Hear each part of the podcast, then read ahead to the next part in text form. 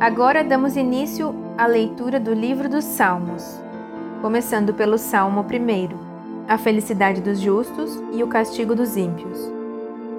Bem-aventurado o varão que não anda segundo o conselho dos ímpios, nem se detém no caminho dos pecadores, nem se assenta na roda dos escarnecedores. Antes tem o seu prazer na lei do Senhor, e na sua lei medita de dia e de noite pois será como a árvore plantada junto a ribeiros de águas, a qual dá o seu fruto na estação própria, e cujas folhas não caem, e tudo quanto fizer prosperará. Não são assim os ímpios, mas são como a moinha que o vento espalha.